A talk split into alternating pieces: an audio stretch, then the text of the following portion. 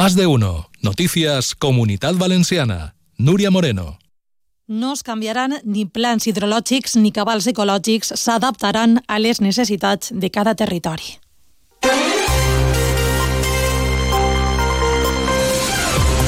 Bona vesprada, ho ha dit la vicepresidenta i ministra Teresa Rivera després de reunir-se amb el president de la Generalitat, Carlos Mazón, que li ha posat sobre la taula, entre altres assumptes, el transvasament Tajo Segura. Avui seguim parlant d'agricultura, de política i de més notícies de la comunitat valenciana que els contem fins a les dos en punt. Al control tècnic està Isaac Sancho. Anem allà.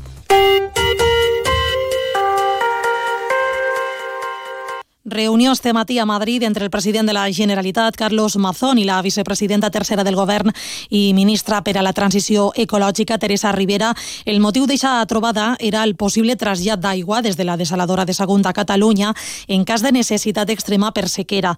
Un assumpte en el que tant Mazón com Rivera ha mostrat sintonia també pel que fa a l'albufera, confirmant que hi haurà un pla especial de protecció i un calendari per a estudiar per part del Ministeri eixos 10 hectòmetres cúbics que ve reclamant la comunitat valenciana per a este espai natural. Han parlat de més assumptes en una reunió que han qualificat de fructífera i productiva, però el més polèmic, sens dubte, ha sigut el trasbassament Tajo Segura. La vicepresidenta i ministra Teresa Rivera ha reconegut que és un tema sensible que el govern vol escoltar, ha dit a tots els actors implicats, i ha confirmat que no es canviaran ni plans hidrològics ni cabals, que s'adaptaran, això sí, a les necessitats de cada territori.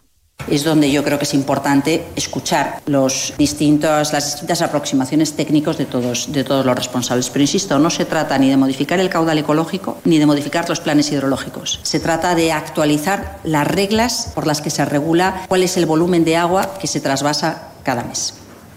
El president de la Generalitat, Carlos Mazón, reconeix les discrepàncies entre comunitats autònomes, tot i que ha assegurat que des del Consell s'està d'acord amb els cabals ecològics.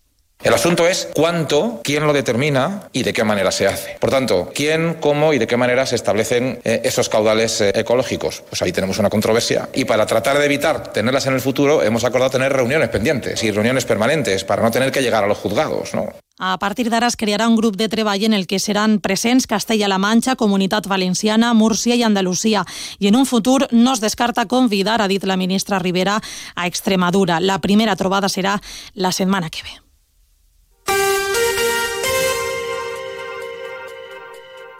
El conseller d'Agricultura, José Luis Aguirre, demanarà esta vesprada al ministre Luis Planas que s'activen els fons de reserva de crisi de la PAC. Ho farà en la reunió prevista amb les comunitats autònomes per abordar els problemes que afecten el camp i en el marc d'eixes protestes d'agricultors, ramaders i transportistes que porten produint-se més d'una setmana i que continuaran en els pròxims dies. Segons el conseller Aguirre, la Generalitat també ha previst, dins dels pressupostos per enguany, ajudes per a reforçar les que ofereix l'Estat a través de la PAC. Para que lleguen de verdad a los agricultores y especialmente a estos cultivos más abandonados. Desde la comunidad autónoma no podíamos ampliar esa ayuda sencillamente porque no estaba previsto en los presupuestos del año anterior. Nosotros este año sí que lo hemos previsto para poder reforzar, si fuera necesario, esta ayuda del Estado. Declaracions del conseller d'Agricultura durant el transcurs de la comissió que s'està celebrant avui en les Corts i davant les crítiques llançades per Partit Socialista i Compromís, que han acusat a José Luis Aguirre de ser el responsable, han dit, dels impagaments que estan patint els llauradors valencians. Escoltem a Paula Espinosa de Compromís i Anna Besalduc del PSPB.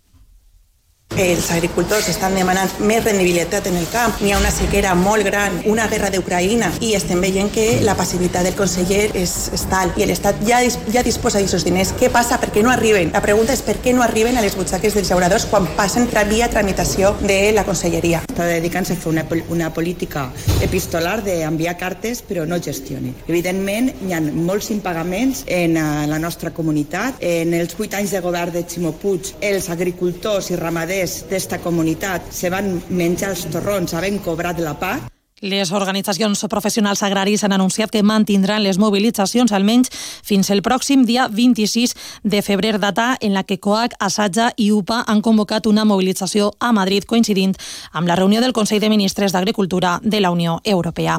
I els empresaris de Castelló advertixen als sindicats del taulell que no tiren la corda amb amenaça de vaga general en la negociació del seu conveni col·lectiu. Asseguren que encara que algunes empreses tenen bons resultats, la tònica del sector és la pèrdua d'ocupació i la baixada de producció i vendes en un 20%. Demanen cautela en les exigències sindicals. Onda Cero Castelló, Lorena Pardo. I és que els sindicats asseguren que les empreses continuen guanyant molts diners si no poden pagar amb els seus salaris les conseqüències de la crisi. Avui la Confederació Empresarial Valenciana assegura que no està en situació d'exigències. Luis Martí, president de la SEBA Castelló. O sea, tú no puedes estar pidiendo incrementos salariales desvinculándote de cuál es la evolución económica que está teniendo un sector determinado. Yo creo que hay que ser muy sensibles con la situación que se vive y hay momentos en que puedes exigir una cosa y hay momentos en que no puedes exigir esa misma cosa. No digo que sea justo o injusto los incrementos salariales que esté pidiendo un determinado colectivo de, trabajadores y en ese sentido creo que no se está siendo lo suficientemente sensible para la, con la situación que, vive en estos momentos el sector cerámico. El sector en general ha perdut un 20% de la productivitat i diuen no és el moment d'acceptar una pujada salarial com la que pretenen els sindicats.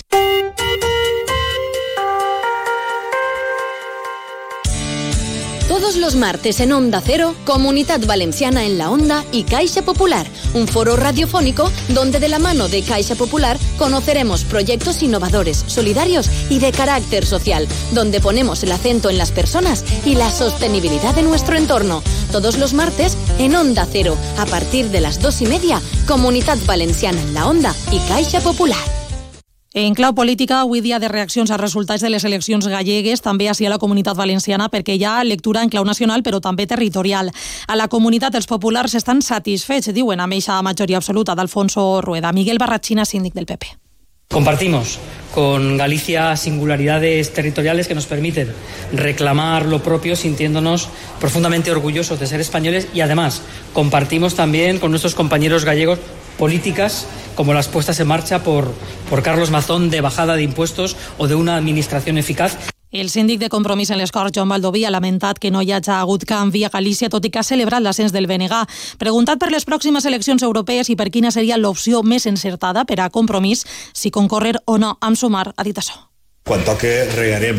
Primer valorarem totes les opcions que estiguen damunt la taula, però sempre, sempre, sempre tenint en compte que per a nosaltres és absolutament fonamental que el valencianisme, els interessos valencians, estiguen ben representats a Europa. Els socialistes consideren que els resultats no són extrapolables a la comunitat valenciana. I la Conselleria de Sanitat haurà d'indemnitzar amb 50.000 euros a una pacient veïna de Sant Vicent del Raspeig que va patir danys secundaris després de dos operacions d'esquena a les que va ser sotmesa a l'Hospital General d'Alacant farà 10 anys. Alacant, per què no? Así lo dice una sentencia del Tribunal Superior de Justicia de la Comunidad que ha difundido la asociación El Defensor del Paciente. La mujer de 26 años y con diversos antecedentes médicos fue sometida en el General de Alicante a una cirugía de espalda en 2014 con fijación de tornillos sin que antes fuera informada de los riesgos y complicaciones a los que se exponía.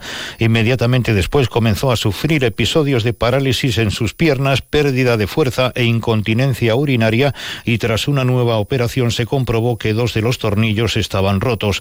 La paciente sufre desde entonces un dolor que la incapacita para desarrollar su actividad laboral y su vida familiar con total normalidad. Por medio de un comunicado, el defensor del paciente califica de paupérrima la indemnización fijada por el alto tribunal valenciano, aunque haya reconocido que la joven sufrió una negligencia médica. I Faura, al camp de Morvedre, acull avui la capella ardent i el soterrar del periodista i escriptor Fernando Delgado. Canari de naixement, Delgado vivia a esta localitat valenciana des de feia vora 30 anys. Onda Cero Segons, Ramon Pérez. Una mort efectivament sonada de manera especial a este municipi de la nostra comarca. L'Ajuntament de Faura acull ja ixa capella ardent prèvia al soterrar que serà a les 5 i mitja d'esta mateixa vesprada al cementeri de Faura. Consol Duran és la seva alcaldessa. Avui és un dia molt trist un gran conversador, amic dels seus amics. Desprenia carisma, bondat, intel·ligència, tendresa, senzillesa, que vaig decidir estudiar periodisme perquè admirava aquella personal forma de fer noticiaris els caps de setmana. Fernando Delgado va arribar a ser director de Ràdio Nacional d'Espanya, també membre del jurat del Premi Planeta del Grup A3 Media al llarg de 10 edicions i fins i tot diputat socialista a les Corts del 2015 al 2019. Descanse en pau Fernando Delgado. Pel que fa a l'oratge, compte a l'interior nord de Castelló pels intervals de vent forts ocasionalment, temperatures sense canvis. Així ho deixem, però continuen escoltant Onda Cero. Que passen bona vesprada.